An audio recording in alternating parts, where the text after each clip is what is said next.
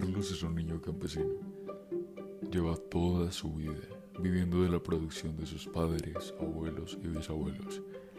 Carlos no conoce la ciudad, no ha definido bien qué es un futuro y el por qué es tan importante.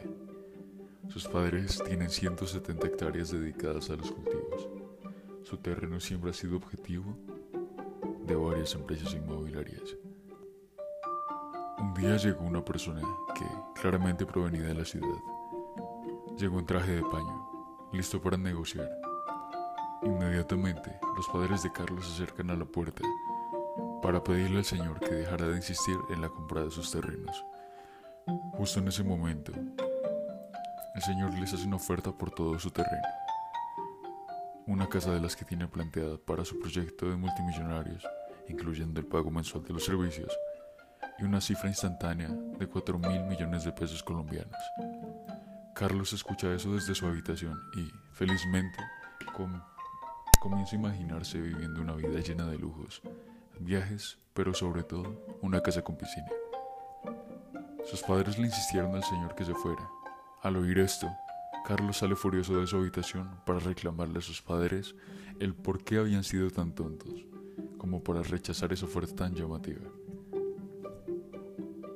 Carlos estaba cansado de jugar con una bolsa de canicas sobre un tapete lleno de tierra. Inmediatamente, su padre le pide que se vaya a su cuarto. Carlos se va y empieza a tirar las canicas por una pequeña rejilla que era la ventana de su cuarto. Su padre ve que las canicas están saliendo disparadas desde el cuarto de Carlos y le pide que abra la puerta. El padre de Carlos nunca había sido un hombre violento. Por esto, procede a explicarle por qué había rechazado la oferta del hombre de la ciudad. Hijo, ¿sabes cuántas personas tienen una vida llena de lujos? Carlos le contesta que no lo sabe.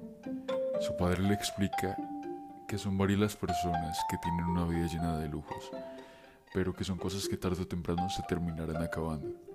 Su hijo le insiste en que no importa que se acaben desde que esté viviendo una buena vida. Ante esto, el padre le pide a Carlos que piense en un futuro. Le pide que piense en sus nietos, los cuales, en caso de que les dure tanto tiempo el dinero, lo terminarán gastando. Además, todo el terreno que tenían destinado al cultivo simplemente desaparecería, mientras que si mantiene sus hectáreas destinadas a la agricultura, serían capaces de beneficiarlas a más personas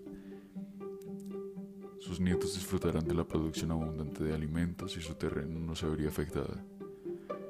Carlos sale emocionado a recoger sus canicas y se pone a pensar en el legado que pasará generación tras generación.